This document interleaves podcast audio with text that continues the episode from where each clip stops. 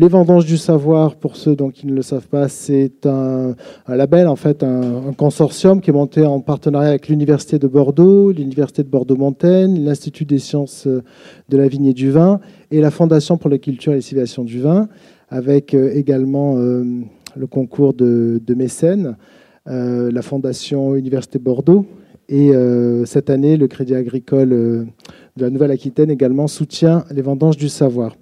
Pour votre information, donc la Cité du Vin est exploitée, pour ceux qui ne le savent pas, par la Fondation pour la culture et les civilisations du vin. Donc cette fondation est une fondation sans but lucratif. Elle ne bénéficie d'aucune subvention publique. Et c'est pour cela qu'on fait parfois payer des événements. Les vendanges du savoir sont gratuites grâce au concours euh, des universités et de nos mécènes. Et sachez qu'on a placé, voilà, pour ceux qui souhaitent participer, enfin un peu comme les Américains, pour ceux qui souhaitent participer au financement de la programmation culturelle, il y a des bornes qui sont à votre disposition euh, dans le salon 1 quand vous entrez, également au rez-de-chaussée, et vous pouvez faire des petits dons voilà, à partir de, de 5 euros. Voilà, les choses étant dites, je vais donner la parole à, Gilles de Revel pour présenter Thierry Lacombe. Merci Philippe. Bonsoir à tous et merci d'être si nombreux, donc encore une fois, pour ces vendanges du savoir. Alors ces vendanges du savoir aujourd'hui sont euh, euh, dites euh, viticoles. Hein. on va parler des cépages et on accueille avec grand plaisir notre collègue de Montpellier, donc Thierry Lacombe, qui est un spécialiste de l'ampélographie, hein, de la science finalement, du raisin, de la vigne. Et on va faire, je pense, une belle balade il va nous raconter une belle histoire. Je pense que le sujet est intéressant. Bien sûr, on, connaît euh, Thierry Lacombe à l'ISVV, on le connaît euh, à l'INRA, euh, on le connaît de par ses travaux de recherche. Hein. Je crois que sa thèse a été donc défendue en 2012, c'est ça, si je ne me trompe pas, donc à Montpellier, déjà sur la génétique de la vigne et notamment donc dans le, le rôle de la génétique dans cette lignée des, cépage et cet arbre euh, donc, qu'il va nous raconter aujourd'hui. Euh, mais je pense que le sujet lui-même est très intéressant à notre époque. À notre époque qui s'interroge sur euh, la, la, la, réalité de ces cépages. Est-ce que Bordeaux a toujours eu des merlots Tu vas peut-être nous dire ça. Est-ce que le merlot est, lié définitivement à Bordeaux ou pas? Et là, on est déjà dans la prospective. toute cette histoire, finalement, de ce mouvement des cépages. C'est très intéressant dans un cadre euh, local, régional. Euh, ce qui est encore peut-être plus intéressant, c'est de savoir ce que sera notre futur. On parle de réchauffement climatique, on parle d'évolution, on parle de mobilité des cépages peut-être. Hein.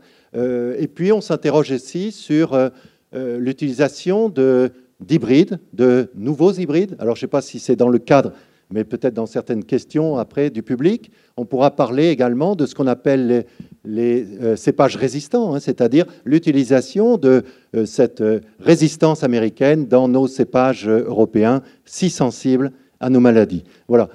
Je laisse donc Thierry Lacombe nous raconter pour une heure à peu près hein, de conférence. Et puis, vous le savez, vous avez la parole, c'est le principe même des vendanges du savoir. Vous avez la parole pour questionner Thierry Lacombe et voir un petit peu ce que vous n'avez euh, peut-être soit pas compris, soit au contraire, euh, votre volonté d'aller beaucoup plus loin dans euh, ce que vous avez envie d'entendre aujourd'hui. Merci Thierry, merci de ce déplacement. Il a mis 9 heures pour venir de Montpellier. Hein, et encore, il n'a pas pris le tramway. Hein. Donc, merci beaucoup Thierry, merci d'avoir pu trouver un créneau possible dans l'année et surtout d'avoir pris le train. Euh, jusqu'à nous. Merci, je te laisse la parole pour euh, donc, cette soirée. Merci beaucoup, merci pour cet accueil. Euh, oui, effectivement, la SNCF ne m'a pas facilité la vie, une fois de plus, mais bon, je suis là et j'ai bien cru que je n'allais pas arriver à être là, donc je suis content d'être avec vous. donc je remercie vraiment les organisateurs pour cette invitation à vous présenter ce sujet sur l'origine des cépages. Ça fait un petit moment que j'avais cette invitation et, donc finalement euh, c'est un vaste sujet. Je vais essayer de, l'éclaircir en l'abordant par plusieurs angles, mais euh, effectivement, euh, gardez vos questions, puisqu'il y aura peut-être des choses qui ne seront pas tout à fait claires. Alors c'est parti. Alors le titre, l'origine des cépages, eh il y a deux mots, il y a origine, il y a cépage. Donc origine déjà, on s'aperçoit dès qu'on parle de l'origine des cépages que les gens ne, perçoivent pas le même sens de ce mot origine. Donc je vais l'aborder sous plusieurs angles. D'abord, l'origine de la vigne cultivée elle-même, de l'espèce Vitis vinifera. Je vais aussi parler de l'origine historique, hein, de le côté temporel de l'arrivée des cépages, de quand ils viennent. Je parlerai de l'origine géographique des cépages, c'est-à-dire d'où ils viennent. Et je parlerai aussi de l'origine généalogique.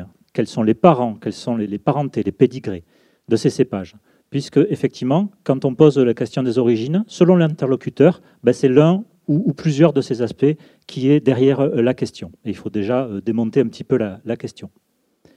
Alors, origine des cépages, alors je vais peut-être renforcer des, portes ouvertes, mais, euh, je suis là pour ça. Donc un cépage, c'est quoi hein, Ça paraît simple, mais parfois les idées ne sont pas très claires. Ben, tout simplement, la définition, c'est une variété cultivée euh, de l'espèce Vitis vinifera. Donc je ne parlerai effectivement pas euh, des hybrides ou d'autres espèces aujourd'hui, on pourra garder ça pour les questions après. Mais on, est bien dans l'espèce botanique Vitis vinifera et on parle de variété cultivée. Alors, en anglais ou en science, on utilise aussi le terme de cultivar, cultivated variety. Hein ça veut dire la même chose. Mais finalement, le mot cépage, n'existe que dans deux langues hein, dans le monde. En français, à ma connaissance, je ne connais pas toutes les langues du monde, euh, en français et euh, en italien, vitigno ou vitigni. Partout ailleurs, dans toutes les langues, euh, russes, allemandes, arabes, anglaises, espagnoles, c'est le mot variété qui, qui, existe. Donc une définition finalement qui est, qui est relativement simple. Et ce qu'il y a un petit peu moins, c'est les processus euh, biologiques de création d'un cépage. Donc, dans cette introduction, je vais vous faire soit un rappel, soit une explication sur comment naît biologiquement un cépage, parce que ça éclairera, je l'espère, le reste de, de l'exposé. Alors, on va parler d'abord de reproduction sexuée. Un cépage naît d'une reproduction sexuée. Il y a des fleurs de vigne, il y a fécondation, il y a pépins, il y a nouvelles plantes, il y a nouveaux cépages. Je m'explique un pollen d'une fleur de vigne va, au moment de la floraison, aller sur le pistil d'une autre fleur de vigne. Ce pistil va se développer. En se développant, il va donner une baie de raisin. Dans cette baie de raisin, il y a maximum quatre pépins, puisqu'il y a quatre ovules au départ. Et donc, dans cette baie de raisin mûre, il va y avoir quatre pépins. Un pépin va germer, ça va donner une petite plantule qui est un cépage, un nouveau cépage. Ça veut dire que potentiellement, dans cette baie de raisin, il y a quatre nouveaux cépages vous multipliez par le nombre de, baies de raisin dans une grappe et sur une souche, vous avez autant de cépages qui peuvent naître. Voilà, donc il y a un événement unique de reproduction sexuée qui donne une plante unique et qui est un nouveau cépage. Exemple, quand vous croisez, on a trouvé des résultats que j'expliquerai plus tard, le pinot et le gouet, ce croisement de deux cépages a donné le chardonnay, le gamay, le melon, le romorantin et 20 autres cépages. Le chardonnay, si vous connaissez le vin, c'est très différent du gamay. C'est deux pépins du même croisement. Ce euh, ce petit plan, au début, une souche par exemple de chardonnay, il a été repéré et puis multiplié. Multiplié par multiplication végétative. C'est-à-dire qu'on prend des bourgeons sur un rameau, on replante, on greffe, on bouture, on marcotte ce rameau, ça redonne des bourgeons, et comme ça à l'infini. Et on a des plantes qui sont identiques, on reste dans le cépage. Donc d'une plante, par exemple, de chardonnay, on en a eu deux, puis trois, puis dix, puis dix mille, puis un million, puis des dizaines de millions à l'échelle de la planète. C'est le même cépage. Il n'y a pas brassage chromosomique, il n'y a pas recombinaison génétique. Mais au cours de cette histoire de multiplication, il peut y avoir des petites différences, des petites variations, des petites mutations qui vont euh, apparaître au niveau somatique et donc, on va voir différents, ce qu'on appelle clones, des clones de Chardonnay, des clones de Merlot, des clones de Cabernet Sauvignon, qui sont légèrement différents les uns des autres. Ça reste le même cépage. Et parfois, quand la mutation, par hasard, va toucher un caractère très important, par exemple la couleur des baies, eh on va distinguer une nouvelle variété, qui en fait est le même cépage fondamentalement. Par exemple, le grenage noir, un jour, il y a une mutation qui a donné des baies grises, c'est le grenage gris, des baies blanches, c'est le grenage blanc, ou des, feuilles très poilues, c'est le d'honneur peloute. Mais tout ça, finalement, c'est le même cépage, sauf que la mutation, elle a eu un impact très important pour le producteur, puisque tout simplement, on ne peut pas produire le même vin. Voilà. Donc, reproduction sexuée, multiplication végétative, c'est les deux processus de création des variétés, cépage et des formes dans ce cépage-là qui vont présider à tout ce qui va se passer dans ce que je vais vous raconter tout au long de l'histoire. Les hommes ont finalement, jusqu'à très récemment, eu que ces deux techniques pour créer des cépages ou les sélectionner. Alors, cette histoire, les grandes étapes, le panorama, c'est le suivant, c'est qu'on part du genre Vitis, hein, plus de 80 espèces dans le monde. Après une période dite de spéciation à l'échelle géologique, hein, euh, est apparue, on verra, l'espèce Vitis vinifera sous sa forme sauvage, sylvestris, qu'on appelle les lambrusques. Puis, il y a eu des phases de domestication que je détaillerai, qui ont donné les cépages, qui sont la même espèce, mais avec le sous-espèce dite sativa, cultivée. Puis une diversification, une amélioration, une spécialisation de ces cépages pour donner de plus en plus de cépages spécialisés. Et enfin, une acclimatation, un voyage de ces cépages pour donner tous les cépages qu'on connaît aujourd'hui avec leur répartition euh, mondiale. Donc dans ce panorama très, euh, schématique, euh, jusqu'à l'apparition des, des sylvestris, des lambrusques, on est dans un type sélection naturelle, l'homme n'intervient pas, et la majorité de l'histoire que je vous raconter, c'est une sélection dite artificielle, c'est-à-dire que ce sont les hommes, c'est une sélection humaine, intentionnelle, par les hommes. Donc commençons par l'origine de Vitis vinifera, l'origine de la vigne cultivée. Je vais vous parler donc de domestication, primaire et secondaire. On va voir que pour aborder ces questions, il faut faire de la botanique, il faut faire de la phylogénie, on a besoin de l'archéologie aussi. Et puis la question, c'est les questions, toujours pareil, là c'est où, quand, comment, où c'est que ça s'est passé, quand c'est que ça s'est passé, comment ça s'est passé. Et ce sont des sujets qui sont très débattus dans la communauté et des archéologues et des généticiens euh, et, des, et des historiens, mais surtout des archéologues et des généticiens, parce que les questions sont assez complexes.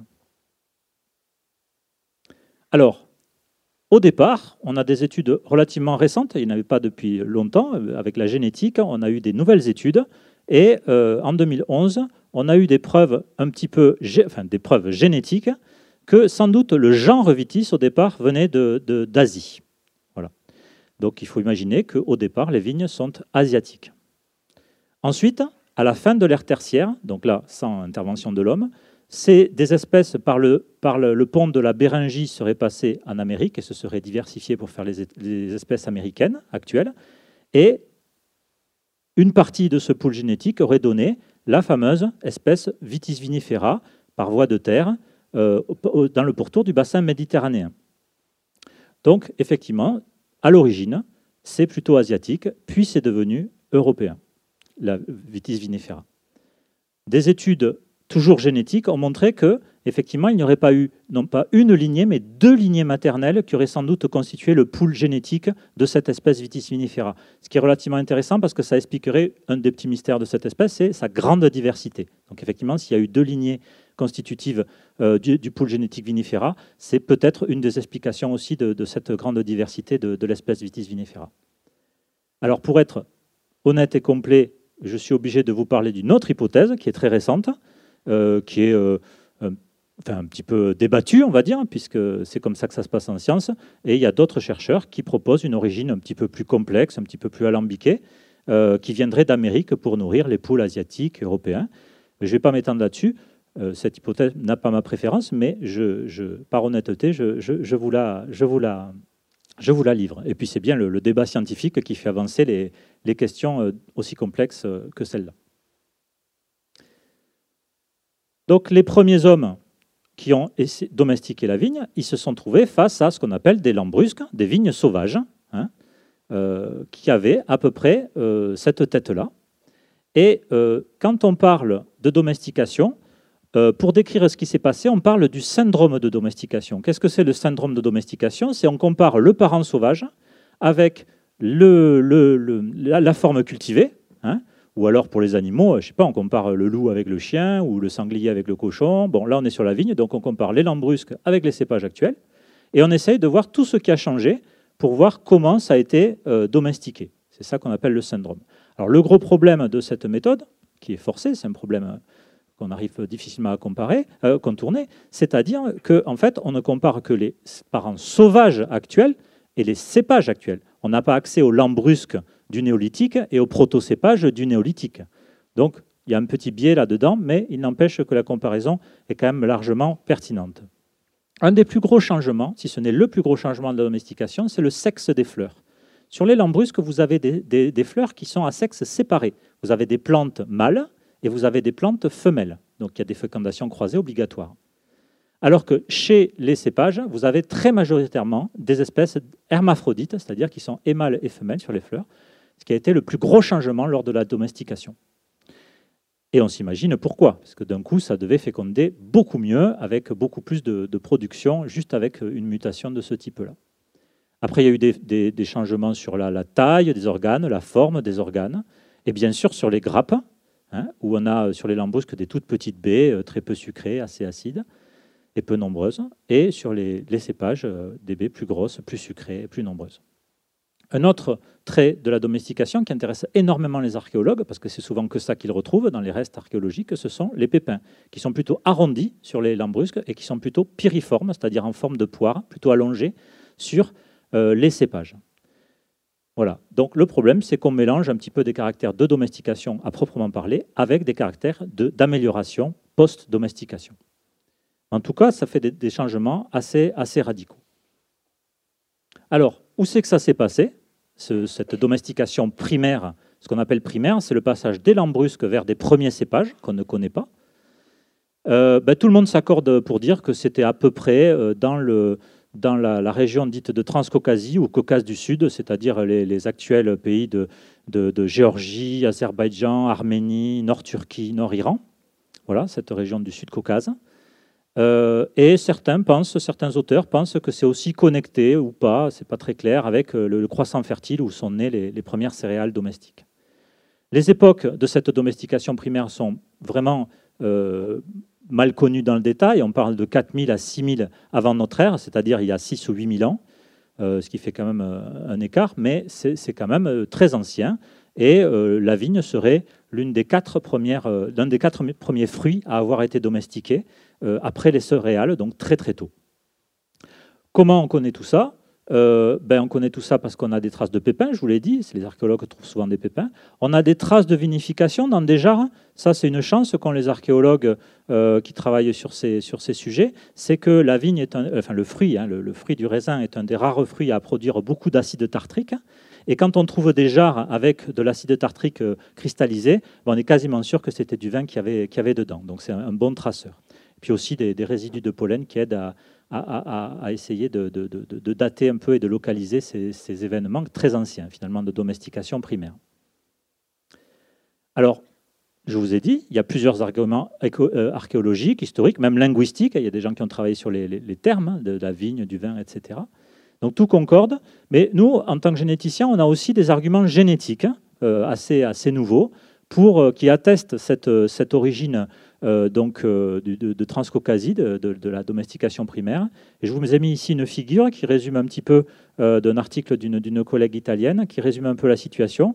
Quand on prend les cépages géorgiens actuels, on fait des analyses génétiques dessus avec des marqueurs génétiques. On fait les mêmes analyses sur des cépages, tous les autres cépages européens, du Portugal, Italie, France, Allemagne, toute l'Europe. Et on analyse aussi les lambrusques géorgiennes et les autres lambrusques européennes. Eh bien, les lambrusques, les cépages géorgiens sont assez proches, plus proches des lambrusques géorgiennes que des autres lambrusques. Ça, c'est logique. Par contre, ce qui est contre-intuitif, c'est que les autres cépages européens sont plus proches des lambrusques géorgiennes qu'ils ne le sont des lambrusques de leur propre pays. un cépage portugais, je prends le pays le plus éloigné de la Géorgie, un cépage portugais est plus proche d'une lambrusque géorgienne que d'une lambrusque portugaise. Donc ça, au niveau génétique, c'est un argument fort pour dire que la domestication primaire a sans doute dû se passer dans cette région du, Sud-Caucase. Alors après, il y a ce qu'on appelle des centres secondaires de domestication. Qu'est-ce que c'est le mot secondaire? C'est à partir de ces proto-cépages issus de la domestication primaire c'est un croisement avec des lambrusques locales dans d'autres pays, dans d'autres régions, qui ont donné des cépages locaux. C'est ça qu'on appelle une domestication secondaire. Et donc, c'est ça qui est sans doute à expliquer la grande diversification et l'adaptation des cépages à différents terroirs, différents euh, climats, euh, différents sols éventuellement. Euh, c'est sans doute ces, ces domestications secondaires. Alors, on ne sait pas trop combien il y a de centres secondaires. Certains ont été étudiés, notamment sur le nord de la Méditerranée Mais en fait, il y en a sans doute plus que ça. Et on ne sait pas trop exactement. On, est sûr qu'il y en a sur le pourtour, méditerranéen. C'est un petit peu plus pauvre les études sur, sur l'Europe centrale. Sur le Maghreb, on pense aussi là, plutôt Maroc, Tunisie. et plus loin, ça n'a pas été étudié. Donc, ce n'est pas qu'ils sont que là, c'est qu'ils ont été pour le moment plutôt étudiés ici. Et donc, l'une des questions euh, justement de ces centres secondaires, c'est le nombre. Combien il y en a? 5, 8, 10 on, peut, on peut effectivement discuter, et c'est assez discuté de savoir si c'était tout connecté ou dans quel ordre ça s'est passé. Donc il y a pas mal de discussions sur ça, surtout de la part des archéologues. Ce, ce, dont on est certain, c'est des routes que ça a pris. Effectivement, il y a eu des routes terrestres, il y a eu des, routes maritimes, puisqu'on on est plutôt dans entre le néolithique et la haute antiquité. Les gens savaient naviguer, donc il y a eu sans doute les deux, les deux voies. Ce qui est un petit peu plus précis, c'est le trajet de la vigne domestique et, de la, des domestications secondaires d'est en ouest pour ce qui nous concerne, c'est-à-dire que comme pour les céréales, hein, comme pour les céréales, comme pour d'autres plantes cultivées, la domestication primaire et secondaire surtout, elle, est allée depuis le Proche-Orient, Moyen-Orient, euh, puis, euh, puis la région balkanique, euh, puis la péninsule italienne, et puis France et, et Ibérie, hein, peut-être Ibérie un peu avant. Donc le trajet général, on le connaît par euh, des restes archéologiques, on le connaît, on le date, et on voit très bien cette, euh,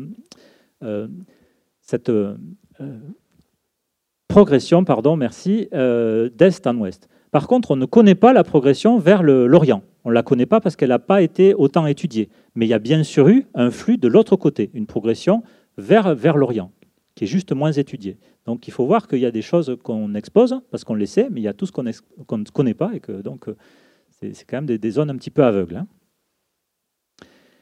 Ce qu'on sait aussi, c'est quand c'est que ça se termine, ces histoires de, domestication secondaire. Ben, ça, se termine à l'Antiquité, c'est clairement terminé. Puisque effectivement, on a la chance d'avoir beaucoup d'auteurs latins, d'auteurs romains, qui parlent, qui écrivent, enfin qui parlent, qui écrivent euh, sur la vigne. Donc il y a beaucoup de textes latins. Et donc là, on a une très belle description, de, par exemple dans le monde romain, de, la situation des cépages. Les auteurs écrivent, euh, oui, on distingue bien les vignes sauvages des cépages. Donc s'ils le disent, ça veut dire que c'est fini, c'est séparé, puisqu'ils le voient, ils le disent, ils l'écrivent. Ils, ils décrivent de très nombreux cépages, j'y reviendrai. Ils, ils décrivent, en l'écrivant et en le dessinant, les deux morphotypes de raisin de cuve et raisin de table. Vous avez quasiment une photographie qu'on pourrait prendre aujourd'hui de qu'est-ce que c'est un raisin de table, grosse baie, elliptique, grappe lâche, et un raisin de cuve, petite baie, arrondie, grappe compacte. On peut faire la même photo aujourd'hui. Donc ça veut dire que cette séparation, cette spécialisation, au moment des Romains, elle est complètement finie, elle est complètement achevée. les couleurs, ils décrivent des, baies noires, des baies roses, des baies blanches, des différentes saveurs, différentes précocités. ils décrivent aussi différentes euh, euh, origines géographiques. Donc on a l'impression par ces écrits latins que tout est fini. Quasiment, c'est la, photographie que nous avons aujourd'hui. Ça veut dire que tout ce processus de domestication, voire même pas mal de diversification, ben, il s'est fait avant. Il s'est fait entre le néolithique et euh, la période de l'Antiquité récente. Mais, puisqu'il y a toujours un mais hein, dans, les, dans les sciences, ben mais voilà, nous avons des collègues archéologues qui, en fouillant des sites antiques, ont trouvé des sites, des sites antiques relativement euh, euh, parfois récents, hein, plus ou moins récents, à des périodes où on sait que la domestication était terminée. Et dans ces sites antiques, ils vont trouver parfois des mélanges de pépins domestiqués et de pépins clairement sauvages. Alors pourquoi? Ça, il y a beaucoup d'hypothèses, personne n'a la réponse pour le moment, mais pourquoi incorporer des lambrusques dans les résidus de presse, dans les pressoirs, dans la fabrication du vin, alors que ça produit moins, ça produit, c'est moins sucré, c'est plus acide, c'est pas fait, pour, euh, et pas comparé à une, une vigne domestique, c'est vraiment beaucoup moins intéressant. Donc pourquoi on retrouve ce mélange de pépins sauvages dans des pépins cultivés, dans des résidus de presse, que ce soit en Grèce, euh, euh, sur des sites de, de, la Grèce antique, ou, plus, plus récemment dans des, des, sites de gaulois, de la, la Gaule. Donc ça, c'est vraiment un des gros points d'interrogation euh, aujourd'hui sur ces domestications tardives qu'on ne suspectait pas et qu'on n'attendait pas. Je passe maintenant à l'origine historique des cépages. On a vu comment rapidement comment ils ont pu naître, où c'est qu'ils ont pu naître. Maintenant, quelle est leur histoire? Dès qu'on parle d'histoire, on ne va pas se référer à des textes, des écrits, donc, une iconographie. Euh, et donc, dès qu'on parle de texte, on va parler de dénomination de cépage, qui est un monde dans le monde. C'est compliqué. Mais on est obligé de, passer par euh, la connaissance de ces noms de cépages pour comprendre leur histoire. Donc, pour les comprendre, on va être obligé de passer par des identifications ampélographiques, euh, soit morphologiques, soit génétiques, pour essayer de débrouiller ces, tous ces, problèmes de dénomination et comprendre et suivre à la trace l'histoire des cépages. Alors, à propos des écrits, euh, ben, au début, on ne connaît pas grand-chose. Euh, pour les cépages phéniciens, crétois, égyptiens, rien. On n'a rien. Ils décrivent parfois des vins, mais ils ne décrivent pas de cépages. Ils ne citent pas de nom de cépages, des noms de vins uniquement. La seule chose qu'on sait, c'est que par exemple en Égypte antique, même chez les Phéniciens, ils ne dessinent que des euh, grappes de raisin noirs. Il n'y a pas de raisin blanc, il n'y a pas de raisin rose, il n'y a que des, baies noires. Donc ça veut dire que la diversification de couleurs n'était pas encore euh, apparue.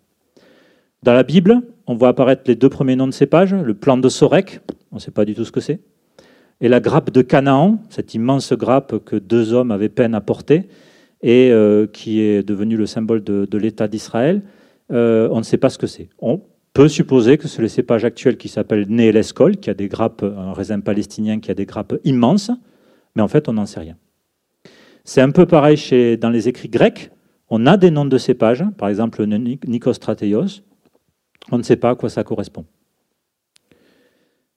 La période romaine, j'y reviens, euh, avec beaucoup d'écrits d'auteurs latins. Alors, ceux qui écrivent vraiment sur les cépages, Là, il y en a pas mal d'auteurs. Il y a Caton l'Ancien, Varon, Virgile, Pline l'Ancien et surtout Columel, qui est finalement considéré comme le premier ampélographe parce qu'il décrit beaucoup de cépages. Beaucoup de noms, des dizaines de noms. Et en plus, ils vont, ces, auteurs, euh, décrire des aptitudes. Voilà, ce cépage, il est plus précoce, celui-là, il est plus tardif, celui-là, il a une bonne saveur, etc. Donc il y, a, une description. Malheureusement, il n'y a pas de description euh, morphologique suffisante pour raccrocher ces cépages à des cépages actuels. Donc chaque fois que vous voyez dans des livres ou dans la presse ou peu importe où qu'on pense que euh, l'allobrogica c'est du pinot ou la pianée c'est des muscats ou que biturica c'est du cabernet franc, ce sont des hypothèses. On n'a rien pour le prouver. Ça peut être des bonnes hypothèses, ça peut être des mauvaises hypothèses. En tout cas, on ne peut pas raccrocher euh, ces noms antiques, même s'ils sont nombreux, même s'ils sont euh, précis, on ne peut pas les rapprocher à des cépages modernes, malheureusement. Et finalement, c'est ça qu'il faut se rappeler, dont il faut se rappeler, c'est l'impossibilité de relier ces noms jusqu'au Moyen Âge. Voilà. Jusqu'au Moyen Âge, on n'arrive pas à, raccrocher ces noms. Par contre, euh, au moment à partir du Moyen Âge, là, dans les textes, on voit apparaître des noms qui euh, sont euh, même parfois un petit peu déformés, mais en tout cas, on arrive très bien à suivre. Voilà, Morillon, le Gouet, le Pinot, là c'est le Nebbiolo, les Trebbiano, le Muscat, le, Pulsar, le Gamay, le Grenache, etc. On commence à vraiment à pouvoir suivre à la trace, euh, avec à quelques variantes orthographiques près, euh, l'histoire des cépages. Euh, donc, à partir de ces époques-là, la Renaissance, c'est dans la continuité. On voit des, noms cités de plus en plus souvent, avec, des noms de plus en plus précis, de plus en plus, abondants, notamment pour le, pour le sud-ouest de la France. 17e siècle, euh, dans la continuité aussi, sauf qu'on commence à avoir des études régionales euh, de, cépages. Et euh, j'en profite pour dire que c'est à cette époque que inventé le mot ampélographie, donc un mot quand même très ancien, qui veut dire ampélos, c'est la vigne, graphie, c'est la description, donc c'est la description de la vigne, et c'est un mot finalement qui date de plusieurs siècles. 18e siècle, de beaucoup de choses sur l'ampélographie, beaucoup de choses sur les cépages. Et là, on a vraiment des études qui vont être euh, régionales, parfois très poussées, pour décrire les cépages d'une région. Et on peut euh, vraiment reconnaître des cépages euh, complètement d'aujourd'hui. Et c'est aussi à cette époque-là que, près de Béziers en premier, puis à Bordeaux, avec du près de Saint-Maur, et à Paris, euh, pour le, Jardin du Luxembourg, les premières collections ampélographiques euh, de l'histoire et du monde qui sont faites euh, en France au XVIIIe siècle. Donc c'est très tôt dans l'idée de comparer et d'essayer de s'y retrouver dans cette jungle des, synonymes. 19e siècle, là on est toujours sur une démarche extrêmement scientifique du 19e siècle, très rigoureuse, très systématique. Et là on a de très nombreux ouvrages avec, euh, bon il n'y a pas la photo, sauf à la fin, du, siècle, mais euh, on a des, peintures, euh, des, dessins de, de, cépages qui sont tellement précis que là on arrive même à reconnaître la variété au niveau morphologique. Donc là, le 19e siècle marque un pas très important. Je ne parle pas du XXe siècle, bien sûr, où il y a de nombreux, euh, nombreux ouvrages.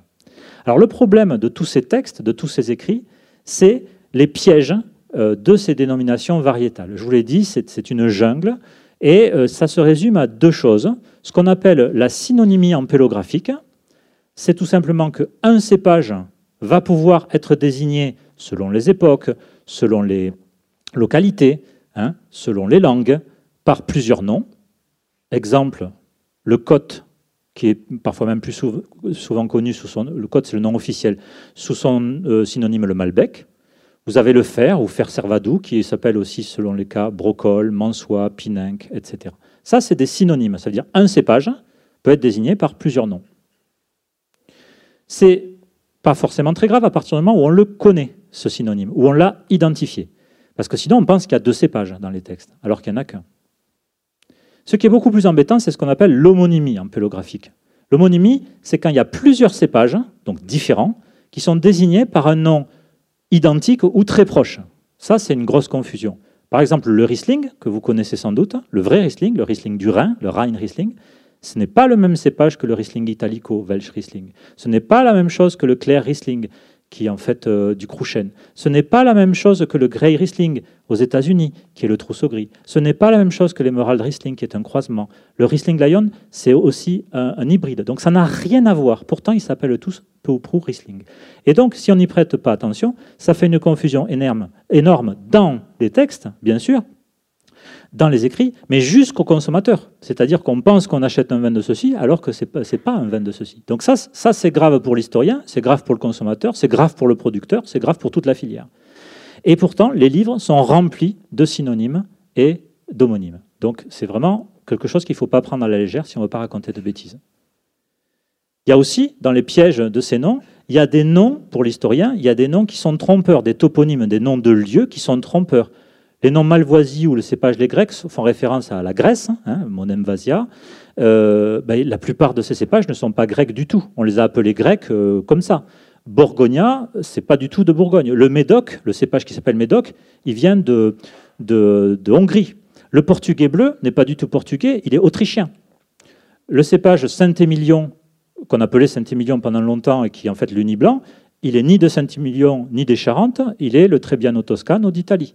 Donc vous avez parfois, euh, si on n'y prend pas garde, on peut faire des énormes erreurs euh, en attribuant une région d'origine, par exemple le Portugal ici, à un cépage qui n'a rien à voir avec le Portugal. Donc tout ça, ça veut dire que quand on, s'intéresse au texte et donc à l'histoire, eh ben, il faut absolument s'en prémunir. Et comment on s'en prémunit? En faisant des identifications variétales, des identifications morphologiques, des identifications génétiques aujourd'hui, mais on est obligé quand on le peut, hein, parce que parfois sur les textes historiques, on ne peut pas faire ces identifications, mais on est obligé de faire très très attention. Alors c'est euh, avec ces suivis des noms des cépages qu'on arrive à tracer euh, quelque chose des périodes plus récentes de, l'histoire des cépages, c'est les acclimatations de ces cépages dans le nouveau monde viticole, à partir de la découverte de l'Amérique. Donc là, on a pas mal de textes qui nous permettent de tracer presque à l'année près l'arrivée des cépages en Amérique euh, centrale, puis en Amérique du Nord, Californie, toute l'Amérique du Sud très rapidement, hein, avec euh, une, influence bien sûr euh, espagnole, française, mais aussi portugaise. On arrive quasiment à l'année près à dater l'arrivée des cépages en Afrique du Sud. Et puis, dernière étape du parcours des cépages, Australie et Nouvelle-Zélande. Mais le problème, c'est que dans ces voyages, parfois, le cépage, il voyage avec le bon nom, donc on le trace bien. Et parfois, eh ben, il n'a pas de passeport. Et quand il arrive, il n'a plus le même nom. Et c'est comme ça qu'en identifiant euh, euh, les cépages de, ces nouveaux pays viticoles, euh, on s'est aperçu, enfin les, les, ampélographes, les généticiens se sont aperçus que voilà, le Primitivo d'Italie, ben, il était devenu le Zinfandel en Californie. Le Listan Prieto d'Espagne, il était devenu Mission, País, Negra Corriente, etc., dans tous les pays de l'Amérique du Sud. Le Tanat, originaire de, effectivement du Piémont pyrénéen, est devenu le Ariague en Uruguay. Le corbeau, cépage anecdotique de, des Alpes, est devenu le troisième cépage le plus planté d'Argentine sous le nom de Bonarda. Le chenin, avec les huguenots euh, réfugiés en Afrique du Sud, est devenu le Stin. Et un vieux cépage du sud-ouest euh, de la France, le Crouchen, est devenu le Clair Riesling. Donc, si on n'identifie pas, eh bien, on croit que c'est un nouveau cépage. Si on identifie, ben, on va tracer l'histoire de ce vieux cépage. Et finalement, grâce à la multiplication végétative dont je vous ai parlé en début de, en introduction, puisqu'un cépage peut se multiplier végétativement sur des siècles, aujourd'hui, quand on regarde les cépages qu'on a dans une collection ou même dans une seule parcelle, ben on a une mosaïque historique sous nos yeux. On a des cépages qui vont être très anciens, plusieurs siècles, plusieurs millénaires parfois, certains qui ont 1, 2, 3, 4 siècles, et d'autres qui ont peut-être 30 ans d'âge. Et tout ça, ça peut être planté dans la même collection, dans la même parcelle, parce qu'il y a la multiplication végétative qui permet de propager un cépage sur des siècles. C'est impossible chez les animaux, bien sûr, mais chez les végétaux à multiplication végétative, finalement, on a une mosaïque historique sous, les yeux, actuellement. À propos de l'origine géographique, d'où ils viennent? Maintenant, c'est la réponse de où, d'où ça vient. Alors là, c'est un petit peu plus compliqué parce qu'on voit qu'on a vu qu'on ne pouvait pas faire beaucoup confiance au, nom de cépage, ou pas entièrement confiance. Et donc, on va aborder cette, euh, cette question avec ce qu'on appelle la structuration de la diversité morphologique ou génétique. C'est-à-dire qu'on va essayer de créer des groupes avec toutes les informations qu'on a pour voir si ces groupes se calquent ou pas sur une géographie attendue ou euh, insoupçonnée. Donc là, on va être obligé d'utiliser des techniques euh, donc, euh, botaniques, d'ampélographie, ou des marqueurs moléculaires qui vont analyser la molécule euh, d'ADN. Alors, si je commence à parler sur le volet morphologique, la diversité morphologique, elle est très importante chez les cépages.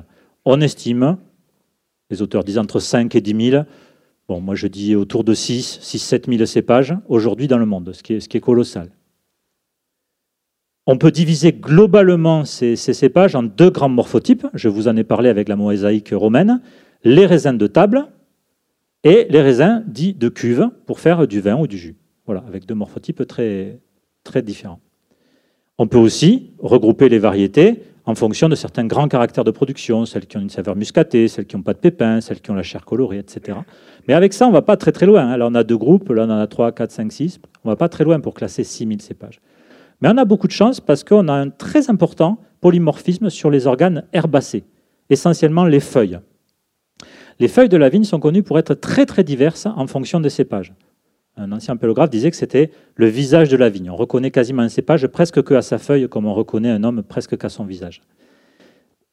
Alors c'est très pratique ça, ça a été utilisé depuis très, très longtemps, des siècles, pour identifier, mais dans la question qui nous occupe de, l'origine géographique, ça va nous servir à faire des groupes des groupes de morphologie.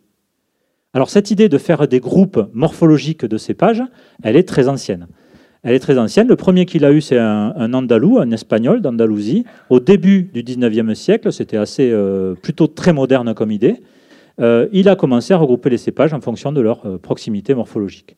Puis on suivi des Français, des Russes, Italiens, et des Français aussi qui ont affiné complètement ces systèmes avec de grands ampélographes du, du sud-ouest de la France. Donc je profite pour en, leur rendre hommage, euh, Levadou, euh, Lavignac et, Louis Bordenave, euh, qui effectivement ont affiné ces, regroupements de, familles basés sur la morphologie.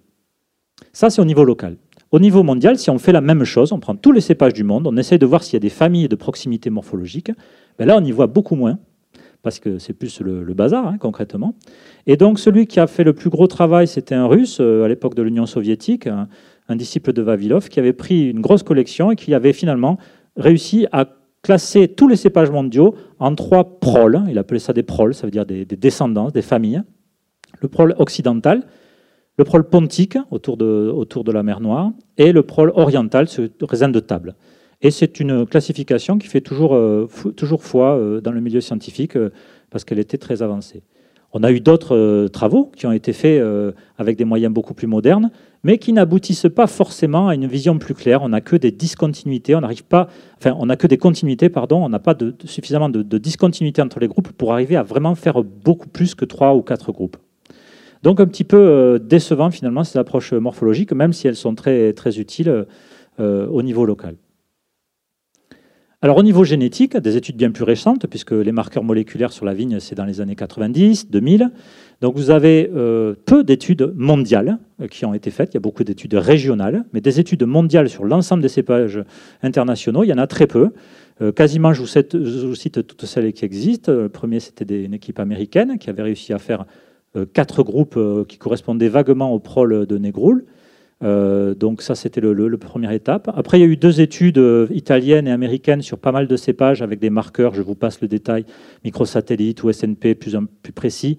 Eh ben, ces études, euh, ils n'ont pas réussi à trouver de groupe. Il n'y a que des, continuités ou des groupes de filiation. On n'arrive pas à, séparer des groupes.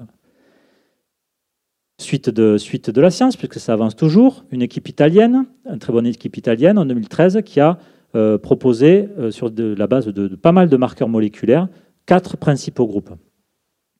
Et euh, l'équipe à laquelle j'appartiens, à Montpellier, puisqu'on disposait de la, plus grosse collection du, monde, on a aussi œuvré pour essayer d'y voir plus clair. C'est pour ça que je vais détailler un petit peu plus cette, publication, puisque puisqu'elle était dans, mon laboratoire. donc en prenant 2000 cépages, en appliquant 20, 20 marqueurs microsatellites, en faisant tourner les logiciels, etc., ben, on arrive à, une vision en, trois, niveaux. Premier niveau, trois groupes. Deuxième niveau, cinq groupes. Et donc là, on retombe sur les, les proles qui avaient été définis par Negroul, c'est-à-dire des proles définis sur, les, aspects morphologiques. Donc là, il y avait quand même une certaine logique sur ces trois groupes.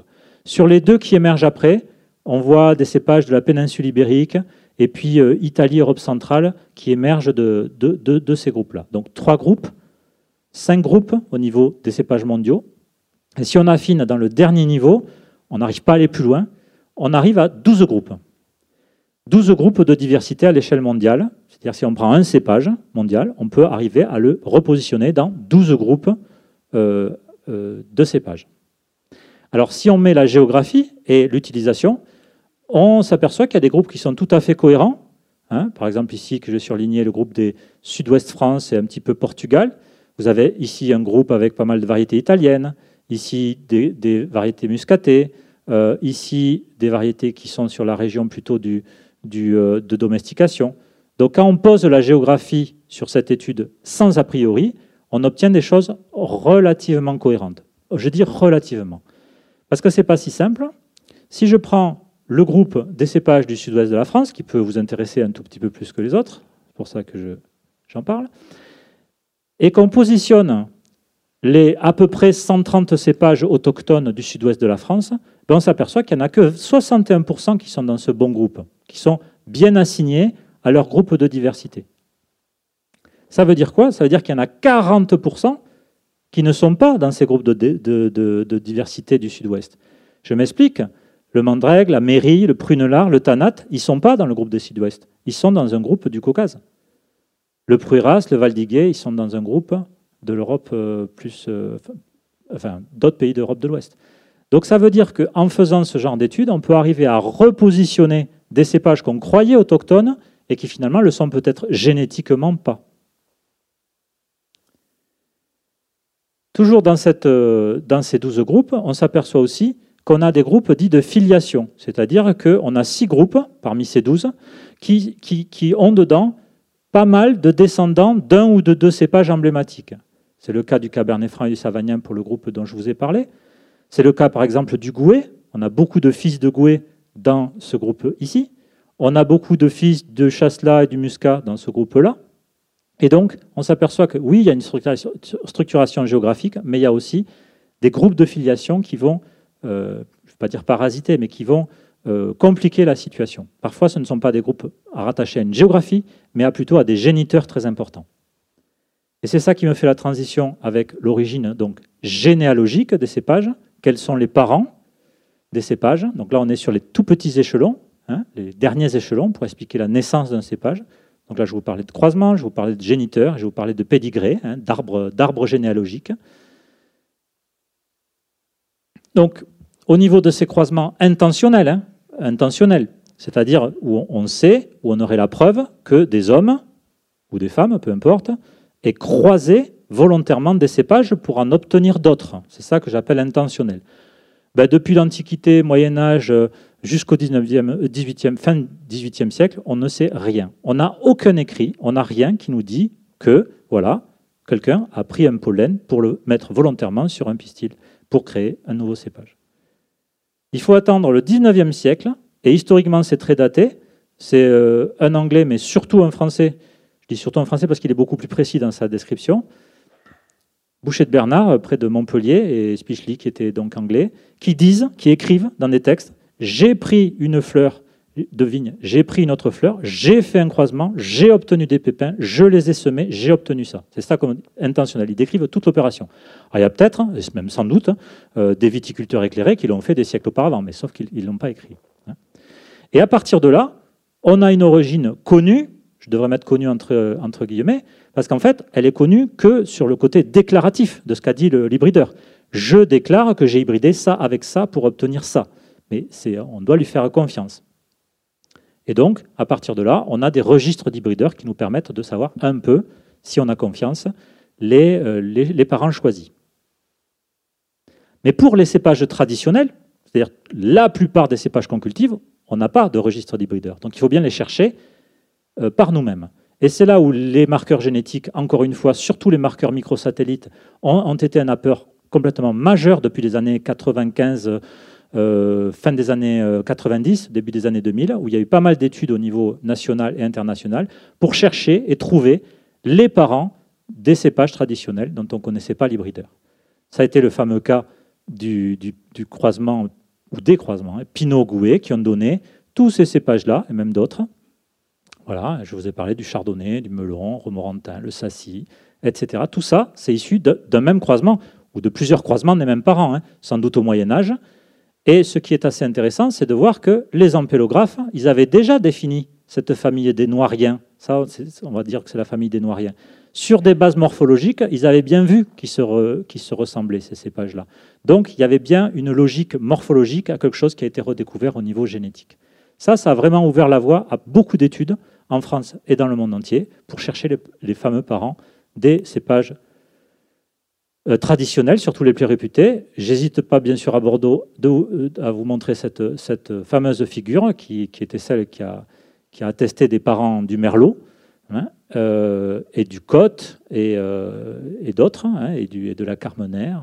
Le Cabernet Sauvignon était déjà découvert. Et donc là, surprise, comme ici, même surprise, le Pinot, tout le monde connaissait, mais le Gouet, personne ne connaissait. Un cépage totalement disparu qui n'existait plus que dans les collections. Pour le sud-ouest, pareil, on suspectait bien le Cabernet Franc. Bon, très bien. Mais la Madeleine Noire des Charentes, personne ne savait ce que c'était. C'était un cépage quasiment disparu. Il n'y en a plus que quelques souches en France. Et pourtant, c'est la mère du Merlot. C'est pas rien. Et elle vient des Charentes. Excusez-moi, je suis désolé. Mais c'est effectivement. Euh, le Merlot est un peu charentais, moitié charentais. Je, vous prie de m'excuser, mais c'est la réalité. Voilà. Euh, et donc tout ça, ça a changé vraiment le regard, parce qu'on a pu effectivement remonter le passé sans date, mais de façon au moins relative, en disant, oui, le Cabernet Franc vient avant le Merlot, puisqu'il est le père.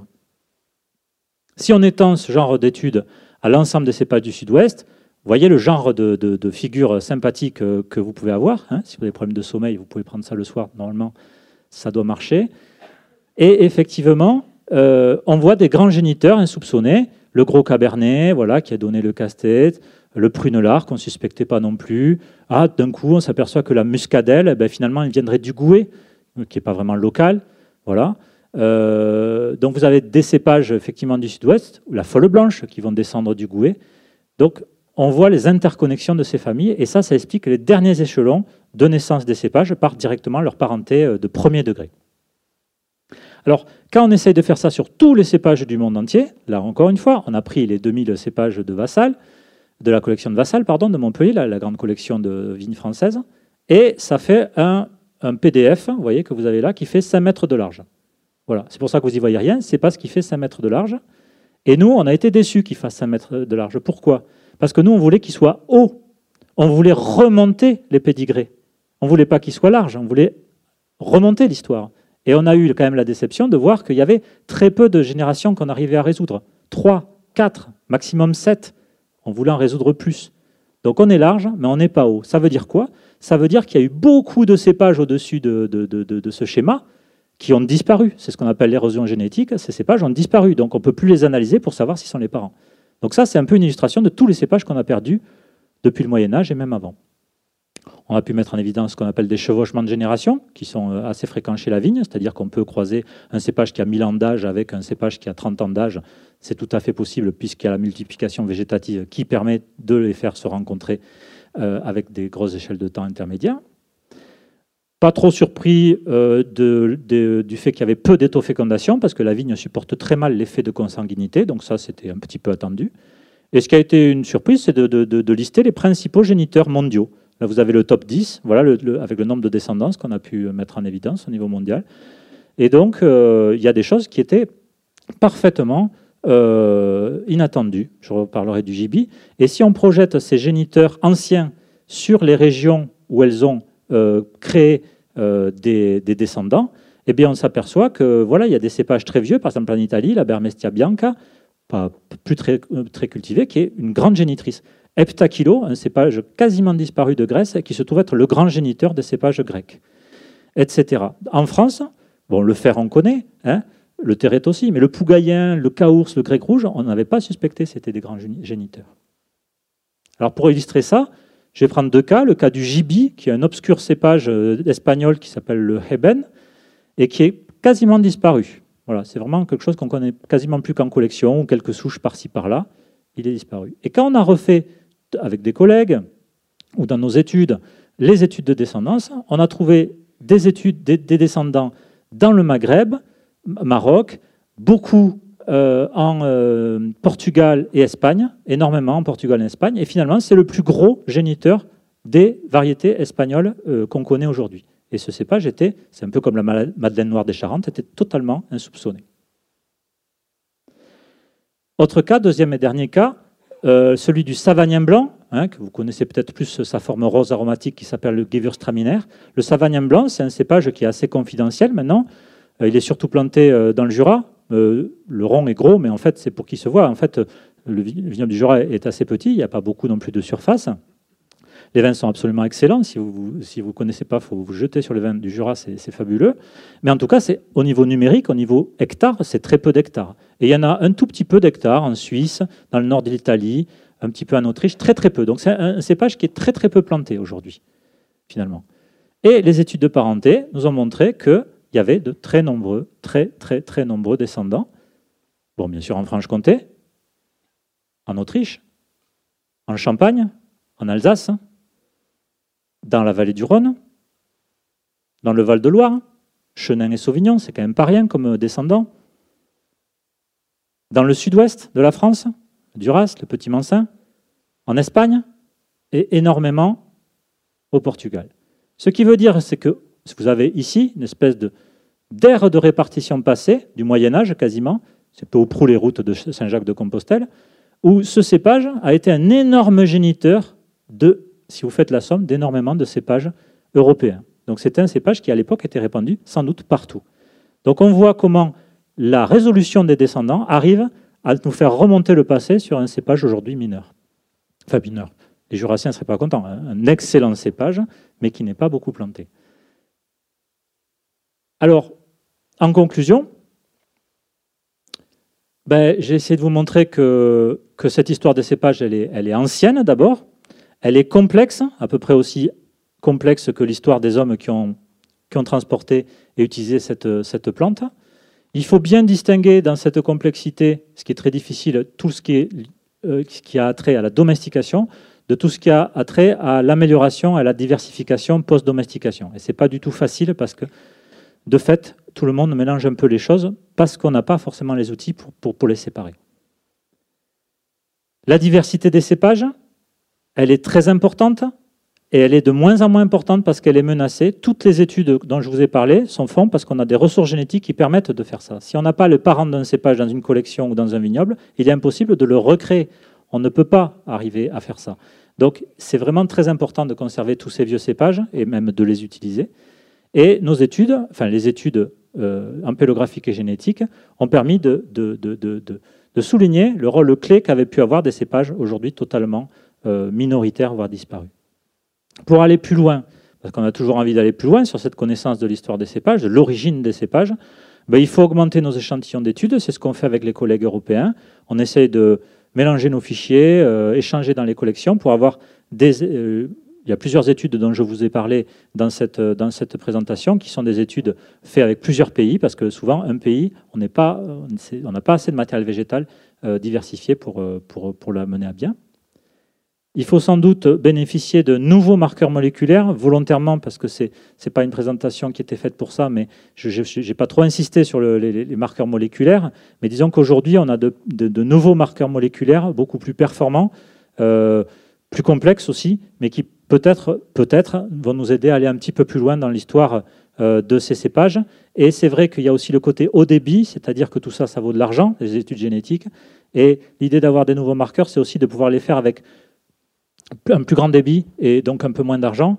Et euh, c'est pour ça qu'aujourd'hui, il y a une dérive, c'est pas une dérive, c'est le mot mal choisi, il y a, une orientation finalement euh, d'aborder l'origine des cépages plus par l'origine des gènes d'intérêt. Les gènes d'intérêt qui vont euh, intéresser les agronomes, les hybrideurs, etc. Donc on parle presque plus d'histoire de cépages, parfois on parle d'histoire de, tels gènes. Il y a aussi des outils bioinformatiques, parce qu'en même temps que les marqueurs moléculaires ont progressé. Il y a aussi la bioinformatique qui, est apte à traiter des masses colossales de données. Ces outils n'existaient pas et nos prédécesseurs ne les avaient pas.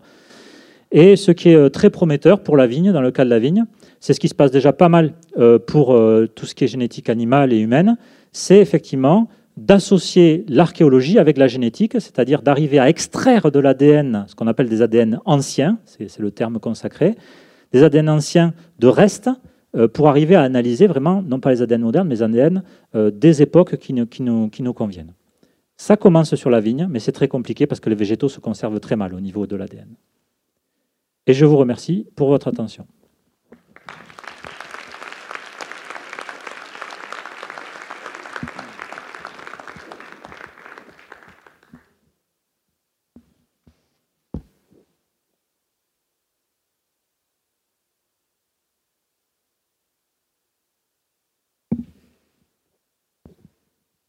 Est-ce que vous avez des questions?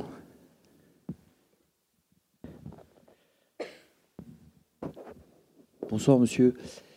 Cette variété euh, que l'on observe dans les cépages, est-ce qu'il y a une similitude avec euh, d'autres espèces végétales? Je pense aux pommes ou euh, à des légumes.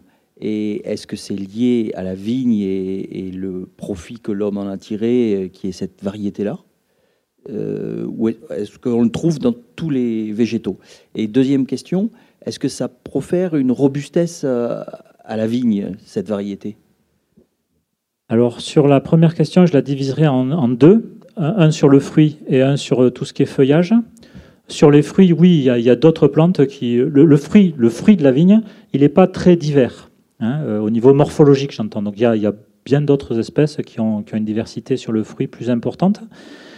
Euh, par contre, effectivement, sur, euh, sur tout ce qui est euh, le, contenu, la, composition du raisin, ça, ça a été très travaillé hein, dans les phases d'amélioration.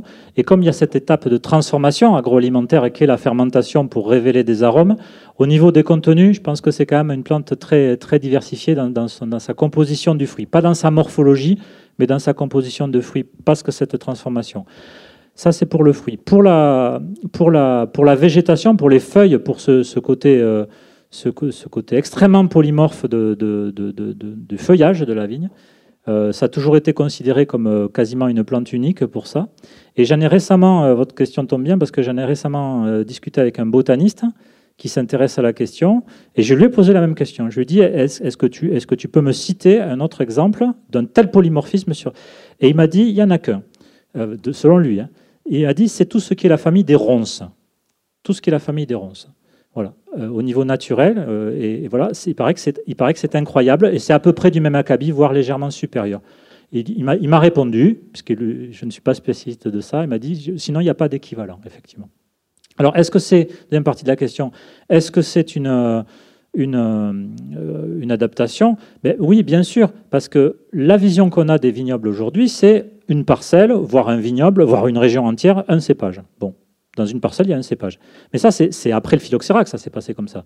jusqu'au phylloxéra, et même euh, dans des années récentes où on a prospecté avec beaucoup de nos collègues en région des vieux vignobles, vous entrez dans un vignoble, vous avez 10, 15, 20, on est monté jusqu'à 30 cépages dans une parcelle. Donc les vignerons cultivaient plusieurs cépages en même temps pour moyenner, moyenner l'année, moyenner les problèmes. Voilà.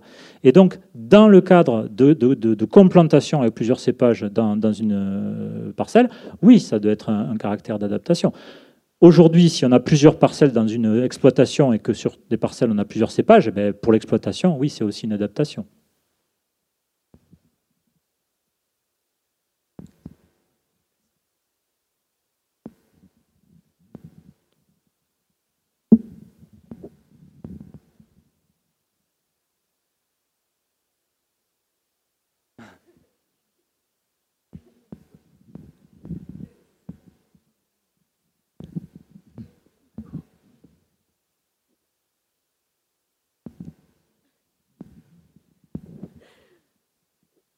Presque perdu ma question.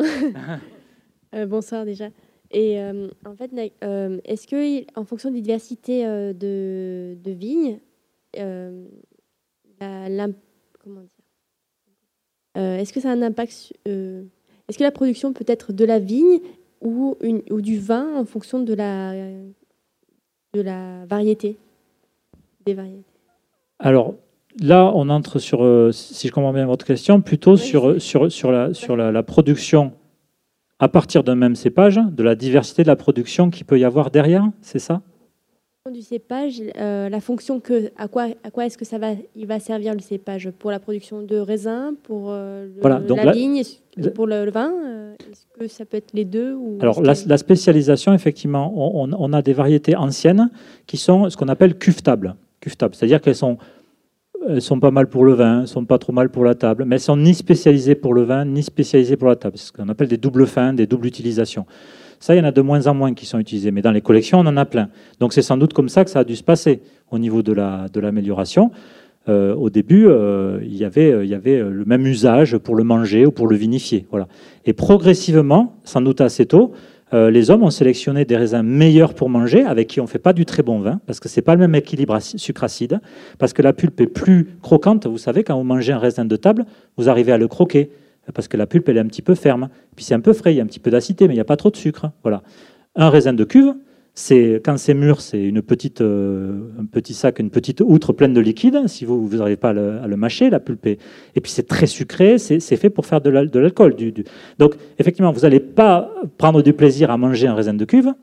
Et vous n'allez pas faire du bon vin avec un raisin de table. C'est ce qu'on appelle la spécialisation. Donc oui, ça, et on est à fond maintenant, aujourd'hui au XXIe siècle, là-dedans. C'est-à-dire que les variétés qui sont nouvellement créées, elles sont vraiment très dédiées à, même pas à un vin, à un type de vin spécial, hein, ou à un type de consommation de raisin de table.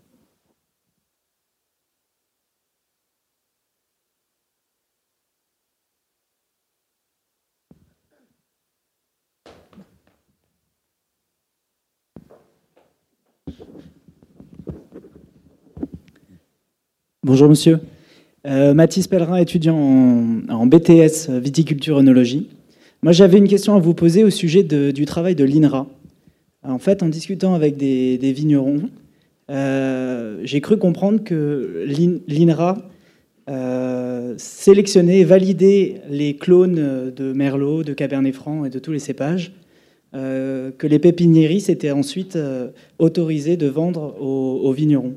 Et donc, je voulais savoir pourquoi ils faisaient ce travail et si c'était dangereux pour la diversité euh, génétique des cépages et peut-être des goûts du, vin Alors, euh, première partie, euh, l'INRA, non, c'est pas l'INRA, c'est l'INRA, l'IFV, Institut français de la vigne et du vin, un réseau de 30 partenaires de chambres d'agriculture, syndicats de cru, comment associations de producteurs, à peu près tout ce qui s'occupe de la filière vigne. Donc, c'est absolument pas l'INRA, c'est l'INRA et tous les partenaires, voire tous les partenaires et l'INRA. Donc, c'est très très collectif. C'est un système de sélection clonale qui s'est monté dans les années 60 et qui, euh, qui fait un petit peu la fierté de, la France par rapport aux pays étrangers. Donc c'est collectif, ce n'est pas l'INRA qui impose quoi que ce soit, c'est l'ensemble de la profession qui s'est organisé pour sélectionner du matériel végétal sain, d'abord. Le premier but, c'était d'enlever tout ce qui était les virus du cournouet, de l'enroulement. Donc c'était parce que le vignoble était trop virosé, donc improductif. Ça a été pour assainir et distribuer aux, viticulteurs un matériel propre, sain et qui produise normalement. Donc les objectifs étaient nobles, ils le restent, et euh, c'est quelque chose qui, associe tout le monde. Ça, c'est pour le, contexte. Pour, le, pour la question de fond, question de fond, est-ce que ça appauvrit ou pas euh, chaque fois qu'on fait une sélection, qu'on fasse une sélection massale, qu'on replante une vigne de son grand-père, qu'on fasse n'importe quoi, de, voilà, on, appauvrit forcément, puisque sélectionner, que ce soit à l'ancienne ou à la moderne, c'est choisir, retenir et, euh, propager. Donc la sélection clonale, euh, pas plus que la sélection massale, va, va, va, va, appauvrir. Mais l'idée de toute sélection, qu'elle soit massale ou clonale, c'est pas de retenir un clone, c'est de retenir une gamme de clones, une gamme de diversité et aujourd'hui, si vous visitez des, conservateurs de clones, ici à Bordeaux, hein, bien sûr, vous en avez des très très beaux, euh, qu'ils soient hébergés par l'INRA ou par la Chambre d'agriculture, si vous, et partout en France, vous pouvez voir des collections de clones, vous avez 200, 300, 600 clones. Hein. Donc c'est énorme, c'est-à-dire qu'il y a plus de diversité réunie dans certains conservateurs de clones que dans des vieilles parcelles, parce que ça a été leur objectif. Donc si on plante plus, personne euh, vous empêche de planter plusieurs clones dans plusieurs parcelles ou dans la même parcelle. Donc euh, je, pense qu'effectivement, euh, il ne faut pas confondre l'objectif avec ce qu'on en fait à la fin. Si on plante qu'un seul clone sur 30 euh, hectares de son, exploitation, oui, on fait le choix de, mais personne ne l'impose, ce choix-là. Bonsoir. donc, ben justement, on parlait, on parlait de, de, clones, même en parlant du point de vue scientifique. Du point de vue scientifique, est-ce sans parler de boule de cristal, est-ce qu'on a des tendances qui se dessinent sur des variétés qui sont, on parle de mort annoncée peut-être, de certains, de certains cépages, ou est-ce qu'il y a une tendance qui se dessine pour les années à venir?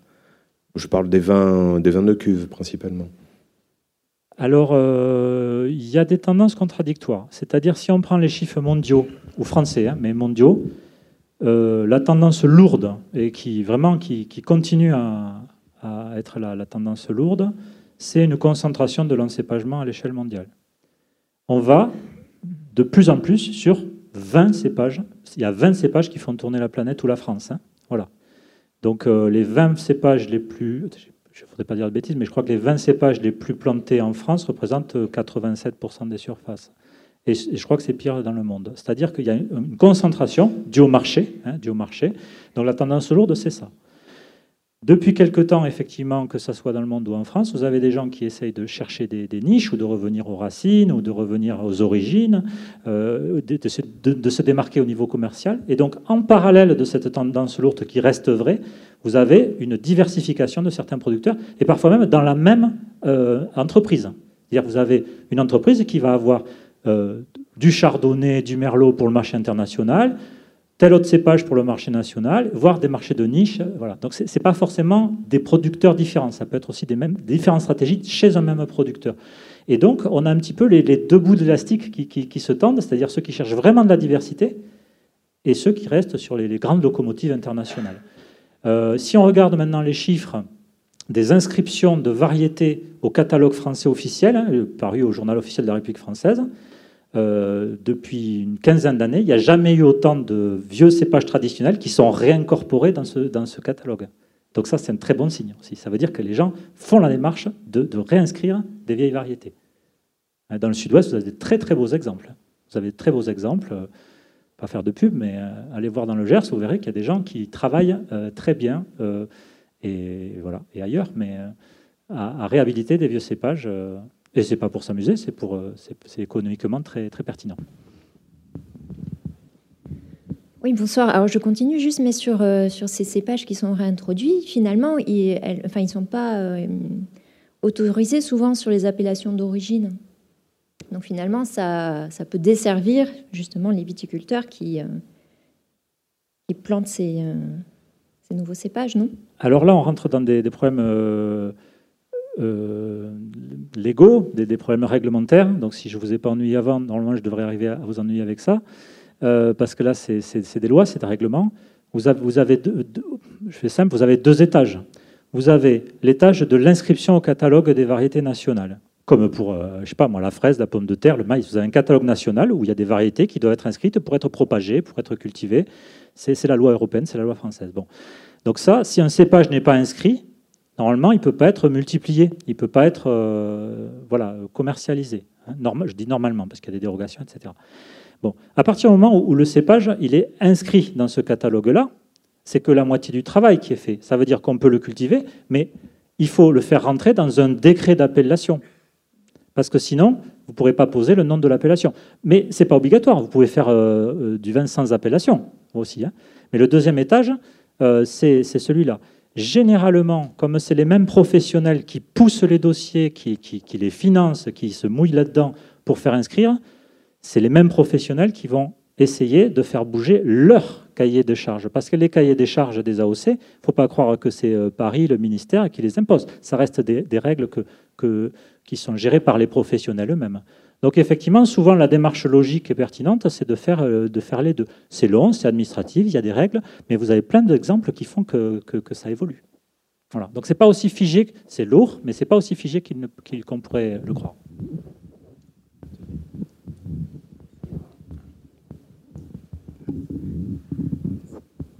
Bonsoir. Je voulais savoir si c'était une, légende, un, mythe, le fait qu'il y ait justement des cépages interdits, ont été interdits. Euh, j'avais des voisins qui disaient que, par exemple, le, cépage du Baco, Bakou, et avait été interdit parce qu'il donnait un vin extrêmement euh, alcoolisé, 15 degrés, voire plus, et que les ouvriers agricoles ben, n'étaient plus en, état de travailler.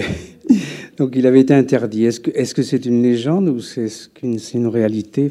Ça, ça devait être le 1865 ou fin 19e siècle alors je pensais euh, arriver à échapper, vu l'horaire, à des questions sur les hybrides interspécifiques. Je me suis dit, tu vas y arriver.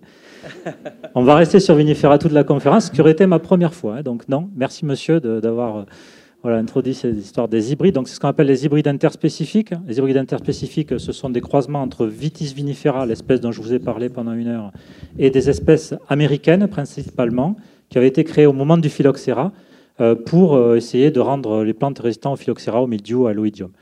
C'est ça qu'on appelle des hybrides interspécifiques. On raccourcit souvent en disant hybride, et euh, donc c'est pas que du vinifera. Alors, il, me faudrait au moins une autre conférence pour parler de ça.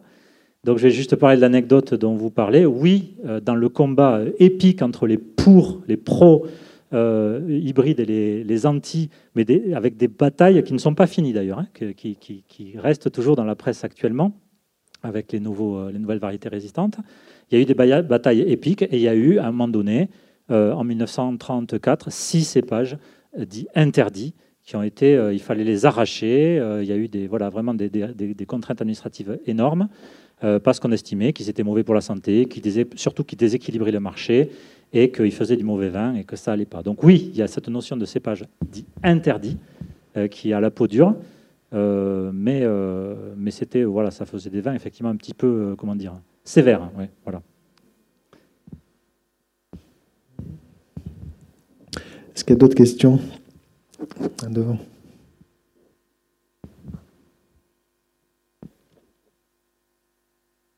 Alors moi j'en ai en fait deux, une assez rapide. Euh, est-ce qu'il existe un bouquin qui relate ça? Parce que le fait de présenter sous forme d'art généalogique les cépages, moi ça m'a fasciné. Puis j'aimerais un peu savoir s'il y a des, bouquins là-dessus. Première question.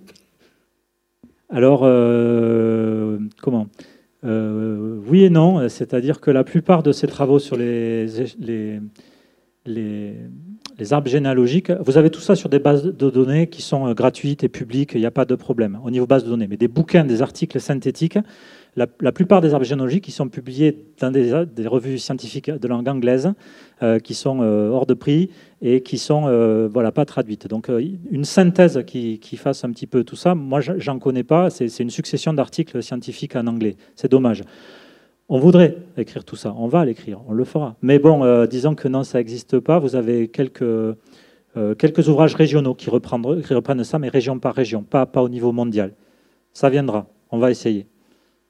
Alors ma deuxième question, euh, vous l'avez évoqué plus ou moins, en, vous l'avez évoqué, ces, ces, disparitions de, j'allais dire, de, de cépages mères ou pères, je ne sais pas comment les qualifier.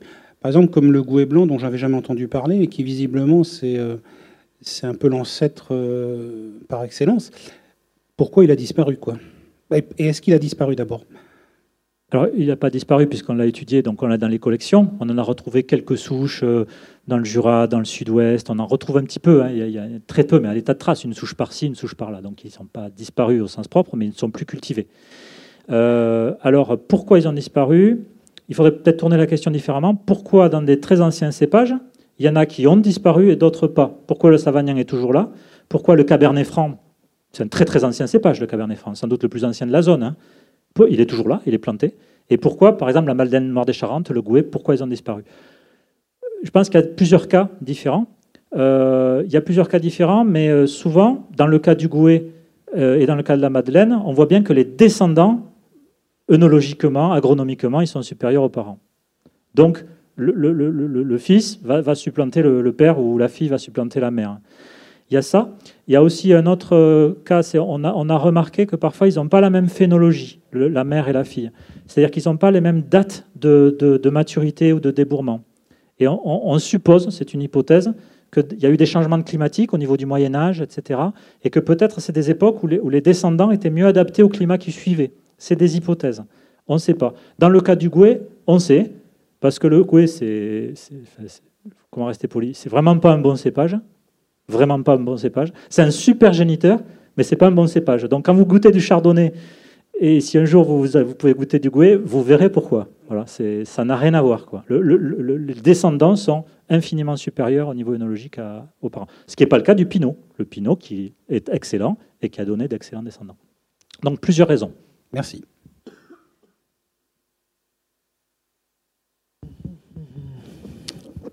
Il y a d'autres questions? Oui, une autre.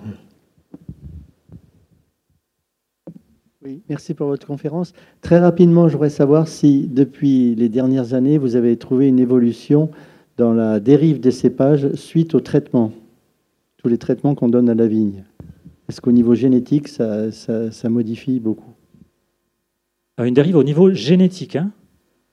Euh, au niveau génétique, non. Euh, non, c'est, euh, enfin, on n'a pas, on n'a pas, on, voit d'autres euh, dérives génétiques sur les cépages de façon naturelle, puisque tout mute en permanence. Hein, euh, même vous, dans la salle, en ce moment, vous êtes en train de muter. Moi, je mute, tout le monde mute. Donc, effectivement, ça mute, mais qu'il soit associé à des décennies de traitement, je connais pas de, je dirais, j'en sais rien, mais je connais pas de papier scientifique qui parle de ça.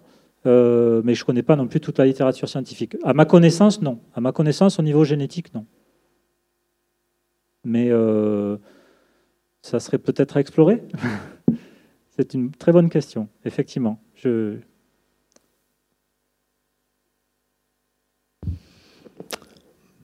Bon, je crois qu'il y a une dernière question, voilà, devant. J'en ai une. Euh, oui, tu as, réussi pratiquement à ne pas parler d'hybride, mais tu as réussi parfaitement à ne pas parler d'OGM. Est-ce que tu peux pas nous nous dire un mot sur quand même la différence entre euh, justement ce dont as parlé, c'est-à-dire euh, l'évolution naturelle des, cépages, et puis qu'est-ce que c'est que l'OGM et pourquoi justement on ne veut pas en entendre parler actuellement Alors, bon, on prendra rendez-vous pour une troisième conférence, donc.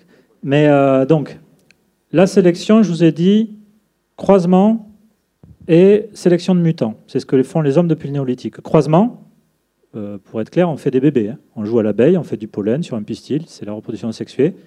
A priori, il n'y a rien de plus naturel que ça.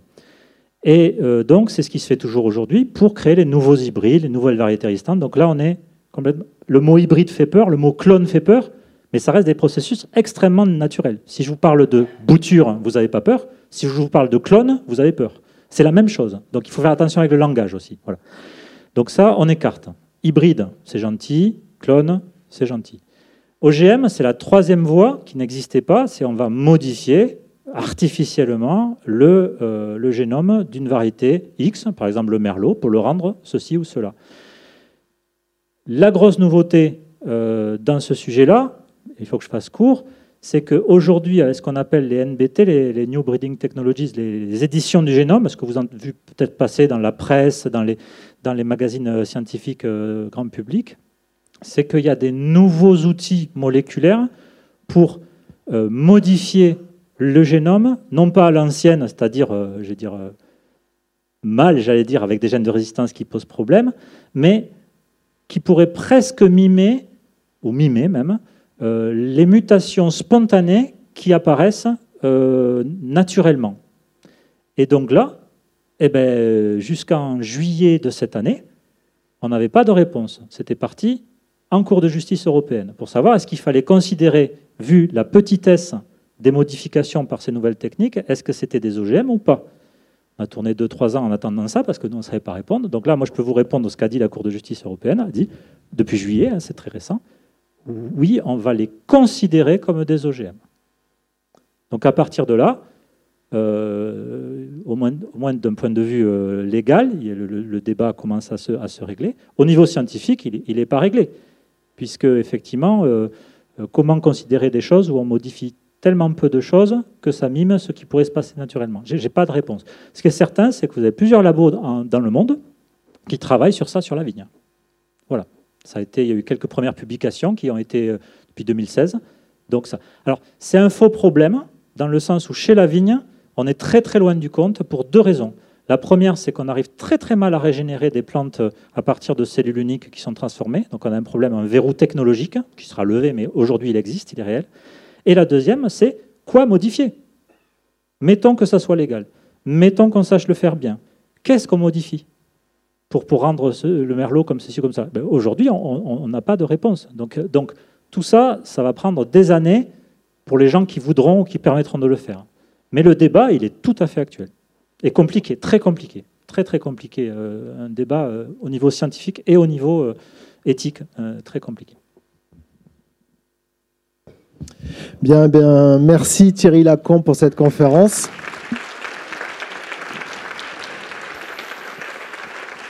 La, c'était passionnant. Merci pour euh, d'être venu d'aussi loin. Voilà, 9 heures, c'était long. Euh, le, mois prochain, donc, ça sera Aline Lanvaux euh, sera question de microbiologie qui va venir vous parler de, de microbiologie. Donc, avec le titre Reviens Pasteur, ils sont devenus fous. Et sachez que toutes les conférences des vendanges du savoir sont podcastables sur le site internet de la Cité du Vin. Il y a un site médiathèque où toutes les conférences sont écoutables sur ce site. Voilà. Merci.